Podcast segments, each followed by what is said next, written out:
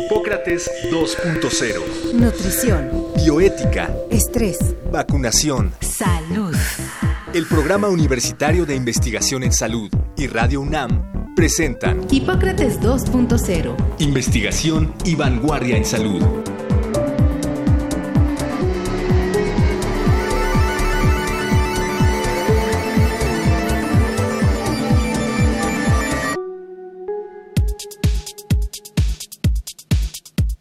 Los problemas de salud se deben abordar de forma integral y efectiva, considerando invariablemente la relación que existe entre la salud humana, la salud animal y el medio ambiente. Hasta ahora muchos esfuerzos se han realizado de forma paralela en los tres rubros con más o menos buenos resultados. Sin embargo, en más de una ocasión hay huecos regulatorios, actividades redundantes o vacíos de acción. La integración de las políticas públicas, programas, legislación e investigación de estos tres rubros se hace por medio de una estrategia llamada Una Salud, cuyos objetivos son garantizar la seguridad en los alimentos, evitar la transmisión de enfermedades de los animales al ser humano y combatir la resistencia antimicrobiana. Una salud debe ser multisectorial, transdisciplinaria y actuar desde el nivel local en las comunidades hasta el global, con la comunidad internacional. Para hablar sobre la estrategia Una Salud, Hoy, en Hipócrates 2.0, platicaremos con el doctor Juan Garza Ramos, médico veterinario, maestro en ciencias, profesor de pregrado y posgrado en la Facultad de Medicina Veterinaria y Zootecnia de nuestra universidad.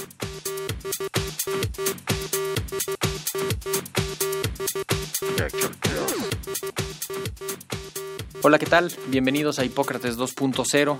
Yo soy Mauricio Rodríguez, les doy la más cordial bienvenida como cada semana, qué bueno que nos están escuchando.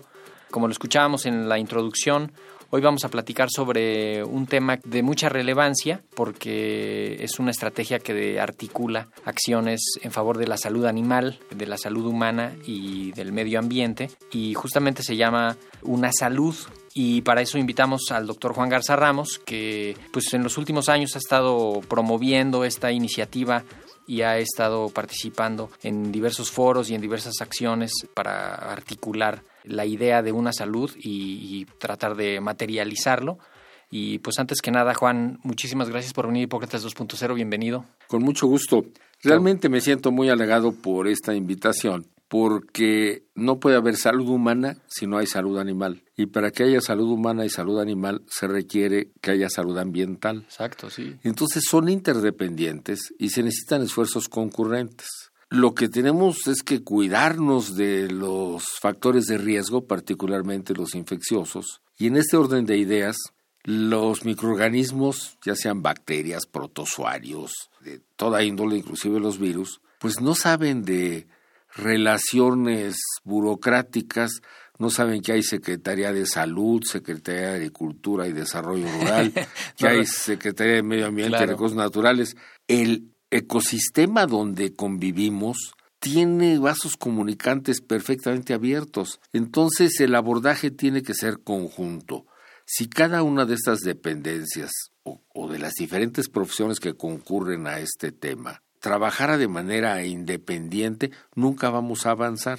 Entonces hay esfuerzos que han logrado el éxito y por otro lado tenemos que darnos cuenta de que estamos ante problemas de carácter complejo en donde se necesita una cooperación, una colaboración y no competir los unos contra los otros. Entonces por eso me siento muy halagado. De hecho, el, uno de los, pues un ejemplo de, de algo que ya iba hacia, hacia lo de una salud desde hace muchos años, es la estrategia para la eliminación de la rabia, ¿no? O de la transmisión de la rabia, cuando menos urbana, eh, de los perros y gatos hacia el ser humano, que pues desde los 90 se trabajó para una norma oficial mexicana, se hizo, se implementaron acciones y trabajaron la parte animal de la administración pública y la salud humana y el programa de rabia en particular es un programa que tiene pues como que un pie en salud animal y otro pie en, en salud humana y, ahí medio que se articula podría ser como un como una semilla de lo de una salud, ¿no? Ese es un ejemplo de éxito. Curiosamente, la primer vacuna contra la rabia humana se produjo y se aplicó en México por primera vez en América, Sí. En el año de 1888. En 1883 Luis Pasteur desarrolló la vacuna.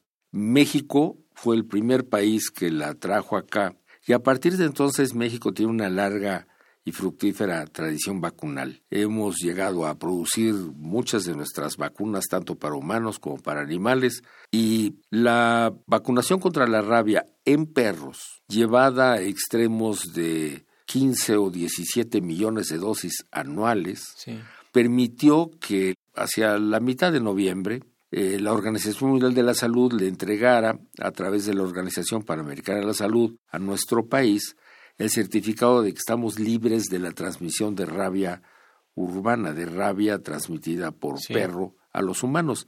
Esta es una fotografía. Tenemos que seguir haciendo vigilancia epidemiológica porque existe el riesgo de que en cualquier momento demos un brinco atrás. Lo que se avanza en décadas y en años de, esfuerzo se puede echar para abajo en claro no me, no me imagino o con una sola acción entonces, ahora ya tenemos este problema resuelto y tenemos que buscar cómo controlar la rabia transmitida por otras especies animales. Los mamíferos más importantes terrestres son los coyotes y los más complicados de controlar son los murciélagos, particularmente los murciélagos hematófagos, Desmodus rotundus o vampiros, que lo ideal sería desarrollar una vacuna para ellos. Sin embargo, podemos defendernos de estos animales, de las mordeduras de estos animales, a través de educación para la salud, a través del cuidado que tengan los ganaderos con sus especies animales. Entonces, la rabia transmitida por fauna silvestre es un problema que tenemos que atacar. Y hay otros ejemplos de éxito. Por ejemplo, hemos erradicado enfermedades de los animales como la fiebre aftosa, como la encefalitis equina venezolana que afecta tanto a equinos como a humanos, transmitida por mosquitos.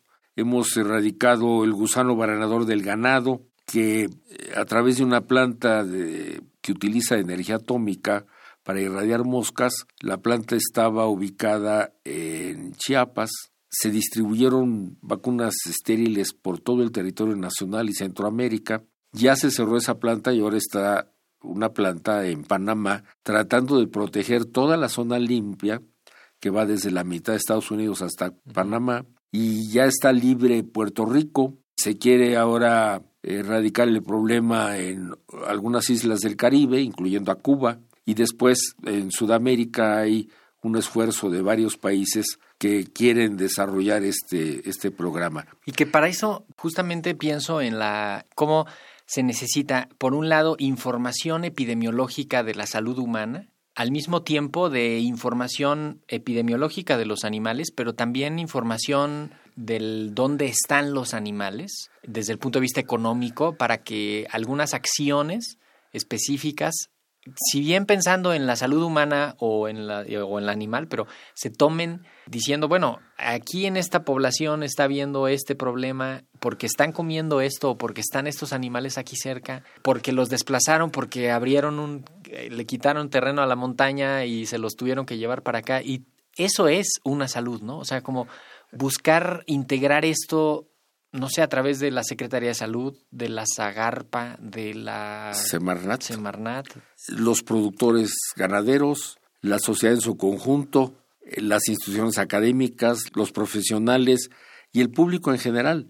Aquí tenemos autoridades municipales, estatales, federales, tenemos a los productores, a la industria, a los profesionales de la salud, y es un problema que frecuentemente se ve desde una óptica aislada. Unos lo ven desde el punto de vista económico, otros lo ven desde el punto de vista de salud pública. Lo tenemos que ver desde el punto de vista integral. Claro. Y esto es lo que ha costado trabajo, porque mucha gente está acostumbrada a ser protagónica, ser vehemente, que se note que los logros son de carácter personal o institucional. Y aquí necesitamos quitarnos estas eh, visiones de competencia y trabajar todos en la misma dirección de manera conjunta.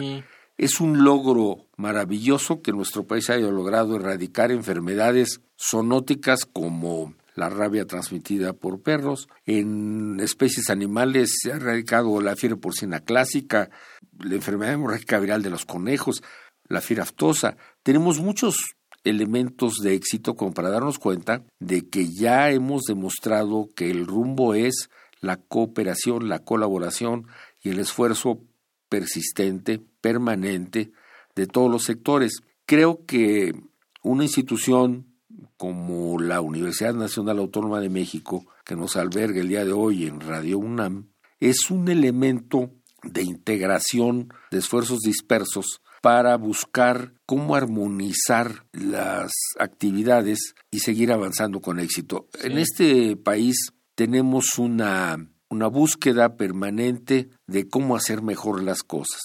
Y la UNAM creo que es un elemento integrador, un catalizador que nos puede ayudar mucho. Sí, que articule esfuerzos semilla, que ya los hay, aprovechar ahora que hay más campus, tenemos ya un campi vasto en, en todo el país prácticamente, tenemos en muchos estados y ahí hay presencia importante, el, el, campus de, de, la ENES en León, Guanajuato, en Mérida, eh, hay un campo en Morelia, también en muchos grandísimo, en Morelia, en Morelos. Pero el reto es también demostrar hacia el interior de la UNAM cómo podemos cooperar eh, de manera más amplia facultades, escuelas, institutos y centros de diferentes disciplinas. Y es que este trabajo del que estamos hablando de una salud, lo mismo da cabida y requiere de la participación de médicos, de biólogos, de ecólogos, de odontólogos, de enfermeros, de trabajadores sociales, de médicos veterinarios o tecnistas, de ingenieros agrícolas, de químicos,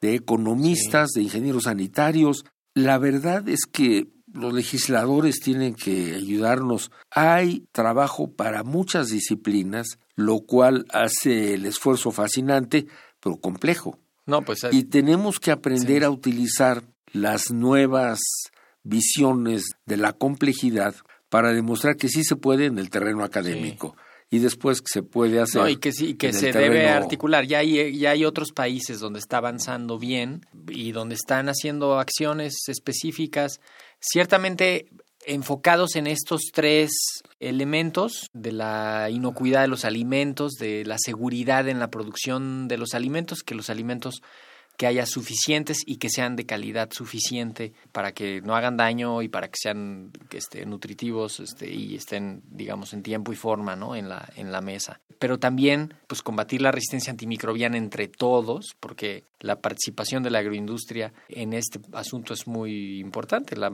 dicen que la mayoría de los antibióticos se consumen en la, en la producción habitual de animales y sus productos. ¿no? Se calcula, de acuerdo con datos de la industria farmacéutica, que el 70% de los antimicrobianos se utiliza en la industria agrícola y pecuaria. Cabe resaltar algo, que hemos avanzado mucho en la producción de alimentos de excelencia. Lo malo es que esos alimentos de excelencia producidos con altísima calidad y donde demostramos que como mexicanos somos muy capaces de resolver las cosas, esos alimentos se envían para la exportación. Exacto, que, mucho deriva de los tratados de libre comercio que sí, pero ahora tenemos que ver que esa excelencia que ya logramos para participar en los mercados internacionales se derive en beneficios para los consumidores nacionales. Y aquí hay una armonización pendiente que se quiere impulsar entre las responsabilidades de la Secretaría de Salud, que a través de COFEPRIS, la Comisión Federal de Protección de Riesgos Sanitarios, y la SADER, Secretaría de Agricultura y Desarrollo Rural, a través del SENACICA, que es el Servicio Nacional de Sanidad e Inocuidad Agroalimentaria, entre estos organismos logremos conjuntar esfuerzos para que estos alimentos de excelencia correspondan también a los que consumimos los mexicanos a nivel nacional. No es lo mismo comprar un alimento con alta tecnología sanitaria como los que podemos encontrar en un supermercado donde conseguimos productos nacionales con calidad de exportación que comprar en un pequeño poblado en el mercado público alimentos cárnicos, por ejemplo, que no tienen un control sanitario óptimo hay mucho por hacer y yo creo que esta eh, visión social no tanto con el sentido netamente económico, sino con un sentido integrador más amplio, va a propiciar que los próximos años derivemos muchos esfuerzos nacionales a este propósito. Y la Universidad Nacional Autónoma de México está consciente de que los recursos humanos que formamos en las diferentes carreras tengan esta visión de responsabilidad social para mejorar las condiciones de los mexicanos. Y, no se trata de que todos vayamos al supermercado a comprar las carnes, sino que esos estándares de seguridad y de higiene en el procesamiento de esos alimentos lleguen prácticamente a todos los rincones, a los lugares donde se está consumiendo los productos que esto, de esto también va lo de una salud, de, de promover las buenas prácticas de fabricación, la crianza responsable, el asunto este sustentable de, pues, de cultivos lo más limpio que se pueda, ¿no? No por hacer rendir estas hectáreas vamos a contaminar el suelo y el agua de los vecinos, sino hacerlo de una manera responsable, como con una perspectiva bioética en todos esos niveles, ¿no? Efectivamente, las buenas prácticas de producción, por ejemplo en ganadería, requieren de la concurrencia de cinco elementos básicos. El primero sería genética y reproducción, el segundo alimentos y nutrición, el tercero manejo e instalaciones, el cuarto sanidad y bioseguridad y el quinto sería economía, administración y mercadotecnia. Para que haya una buena ganadería, para que haya una buena producción de alimentos, se requiere que los cinco estén en óptimas condiciones. Y eso le llamamos buenas prácticas de producción. Si alguno de ellos falla, se derrumba como castillo de naipes la excelencia de esa ganadería. Y entonces, esta visión integradora la tenemos que impulsar más allá de la especialización en donde alguien quiere ver solamente uno de estos elementos. Necesitamos tener una visión transversal, holística, sistémica. Todos tenemos que aprender a trabajar de manera conjunta. Hay una expresión que es hay que salirse de la caja. Cada uno de nosotros en su formación profesional y académica, nos constituimos en entes que nos sentimos parte de un espacio físico para nuestro trabajo. Hay que romper esas cajas, hay que salirse de ellas y más bien hay que trabajar como si no hubiera cajas. Entonces cada vez tenemos que ser menos especialistas y más universitarios en el sentido universal de la palabra. De las muchas cosas que se han propuesto en nuestra Universidad Nacional Autónoma de México, que esperemos que se logren concretar en este periodo que inicia el doctor eh, Enrique Graue como rector de nuestra UNAM, está el que haya asignaturas compartidas por alumnos de varias carreras que aprendan a trabajar de manera conjunta, no unos por un lado y otros por el otro. Entonces, un seminario, por ejemplo, de una salud, a donde pudieran asistir a atender programas de la vida real como el combate a una zoonosis o la calidad sanitaria de alimentos y que vayan o la protección ambiental, que vayan químicos, biólogos, todos. Eh, veterinarios, médicos, enfermeros, odontólogos en formación, realmente nos puede ayudar a unir lo disperso de la UNAM y sobre todo a darles a ellos... Y, aprovechar el, el campus, que cuando menos el campus central está muy junto, todo eso podría ocurrir físicamente algo cerca. Y con las tecnologías ya de comunicación podría haber seminarios que no necesariamente sean presenciales, ¿no? que sean virtuales. ¿Cómo le aterriza esto que suena tan abstracto de una salud a un ciudadano común y corriente? O sea, ¿Eso qué quiere decir? Que los productos que hay en el supermercado, por regresar al ejemplo, y en los mercados, sean más limpios, mejor obtenidos, mejor procesados a mejores precios, incluso, que haya una estrategia de detección de las enfermedades, de vigilancia. ¿Cómo, ahora sí que cómo se come eso? Todos de manera intangible tenemos que ver con los temas de una salud todos los días el 70% de los hogares de este país tienen cuando menos un animal de compañía. Entonces convivimos con animales domésticos y la relación entre los dueños y las mascotas o los animales de compañía tiene efectos maravillosos desde la perspectiva de la convivencia, pero también tiene riesgos que tenemos que aprender a prevenir. Psicosocialmente está súper demostrado que es Sí, ayuda. pero también hay enfermedades que pueden transmitir de los animales domésticos a los humanos. Entonces hay que tener esta atención apropiada para su salud. Otro elemento, los alimentos. Todos comemos alimentos de origen animal o alimentos de origen vegetal, porque los veganos y los que no consumen o dicen no consumir productos de origen animal también consumen alimentos contaminados. Entonces, la parte higiénica es muy importante. Los productores que tienen animales tienen que cuidarlos con las buenas prácticas de producción. Cosas tan sencillas como el agua potable, cuyo acceso es indispensable para estar sanos. en, en humanos nos queda muy claro, pero los animales también tienen que tener acceso a agua potable. Y eso en muchas rancherías, en muchos espacios de producción ganadera, no se da con mucha facilidad. De hecho, en la casa, ¿no? A veces le sirven agua de la llave al perro y agua de botella o de filtro. Pues ojalá la- fuera agua de la la, persona, llave, pero y muchas "Oye, veces ¿Por qué a tu perro le das agua de la llave y, y tú sí te sirves de la del El agua de la llave no es tan mala siempre y cuando esté tratada apropiadamente, pero muchas veces a los animales se les da el agua de la acequia, el agua Sí, del arroyo, sí, sí. el agua encharcada, de tal manera que imagínense a un niño consumiendo agua enlodada, sería terrible, y entonces aquí viene otra cuestión. Tendríamos que, ante las infecciones que va a tener, que utilizar antimicrobianos. Entonces, si queremos utilizar menos antimicrobianos, lo primero que tenemos que hacer es eliminar los factores de riesgo, impulsar la bioseguridad, la higiene, la limpieza en todas sus manifestaciones, los alimentos inocuos preparados de manera apropiada, de tal manera que reduzcamos el riesgo sí, sí, la de las, de las infecciones.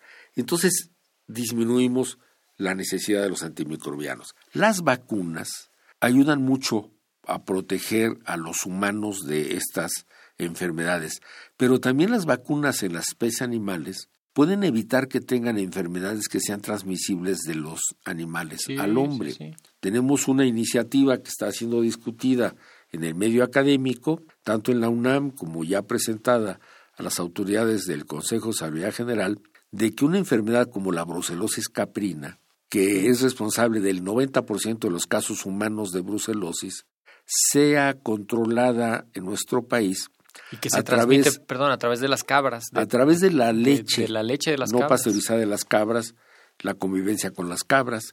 Entonces, si vacunamos Sí. a todas las cabras, que son nueve millones en todo el país, que además están concentrados en menos de 10 estados, si vacunamos a todos estos animales, reducimos los riesgos para que los humanos tengamos contacto con la Brucella melitensis, que es el microorganismo que produce esta brucelosis. Si ya no tenemos personas enfermas de brucelosis, no necesitamos tratarlas con antimicrobianos.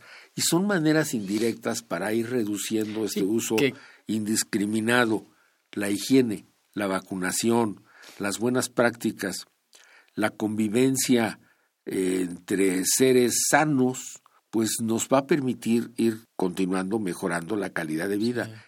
Quienes tuvimos la fortuna de prepararnos hace algunos años, teníamos como lectura obligada el libro Cazadores de Microbios de Paul de Griff y aprendimos cómo se fue avanzando de tal manera que la esperanza de vida al final del siglo XIX, o sea, en 1900 era de 30 años de edad, sí, sí, sí. y hoy día tenemos una esperanza de vida dos veces y media mayor, Sí, 80. 75 años. Sí. ¿Qué se espera que logremos con la salud pública y con una salud en el siglo XXI? Ya no cantidad de vida, ahora lo que queremos es calidad, Calidad. de vida para humanos, para animales y para el ambiente. Sí, menos Entonces, enfermedad. Yo creo que hay mucho que hacer en la vida cotidiana. Ojalá que un programa de esta naturaleza sea escuchado por muchos de los mexicanos conscientes que queremos ir mejorando nuestra calidad de vida y que estas enseñanzas las transmitamos a otros más. Y también tenemos que darnos cuenta de que a veces lo que huele sabroso, si no es producido donde hay agua potable por personas que tienen higiene, en fin, muy probablemente nos sepa muy sabroso, pero después vamos a tener episodios de diarrea y episodios de enfermedades. Sí. Entonces tenemos que aprender a darnos cuenta de que la medicina preventiva empieza por la educación, por una promoción de la salud hacia nosotros mismos y a nuestra familia y que en la medida en que cuidemos cómo nos comportamos podemos tener mejores prácticas de salud pública y calidad de vida. La universidad a través de este programa de Hipócrates 2.0 tiene muchas oportunidades para continuar incidiendo en esta mejora de la calidad y aplicación de los conocimientos sobre la salud para impulsar las buenas prácticas, la convivencia más sana y una sociedad más responsable de su propia Y trayectoria. Esa es, esa es la, la tarea también de la radio universitaria, poner algunos temas que para algunos medios pudieran no ser atractivos, para la sociedad lo son, son temas que se tienen que traer a la mesa, por eso lo ponemos aquí para ilustrar cómo pues desde la casa comienza algo que termina en el planeta y que cómo estamos todos conectados y para eso te invitamos para que nos ayudaras a hacer esa reflexión. Con mucho gusto. Dentro de este tema tan amplio, se abre una inquietud mundial que es el del desarrollo sustentable. Hay una agenda del año 2030 donde todos los países del mundo se han comprometido a atender lo que han llamado los 17 objetivos Del de desarrollo sostenible. Casi todos ellos tienen que ver con los temas de una salud. Ojalá que en próximos programas podamos ir audando dentro de Radio UNAM sobre estos temas y encontrar el eslabón de la vinculación entre los temas de análisis universitario y el beneficio colectivo. Eh, Está la perspectiva tan aguda que muchos científicos opinan que o empezamos a tomar acciones de inmediato o el deterioro ambiental va a provocar mermas muy importantes en la especie humana.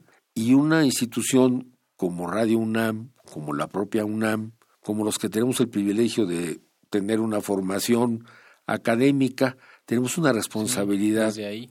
Y hay ejemplos a nivel mundial, como esta chica Greta Thunberg, sueca de 17 años de edad, que mueve a la A todo el mundo, todos los a, viernes. a todos los jóvenes. Sí. Bueno, esperemos que Radio UNAM tenga una capacidad de movilización Y esperemos que, pues que sobre una salud y el desarrollo sustentable. esperemos que este programa eh, haya servido para eso, que sea cuando menos el detonador de una discusión en todos los niveles, en la mesa, en la sobremesa y en los, en los salones y en las eh, salas de discusión. Ojalá los que toman decisiones eh, pues consideren parte de estas ideas. Y pues tenemos que cerrarlo, Juan, eh, y agradecerte que hayas estado con nosotros. Muchísimas gracias por, por haber estado con nosotros esta vez en Hipócrates 2.0. Muchas gracias a ustedes y mucho éxito. Muchísimas gracias.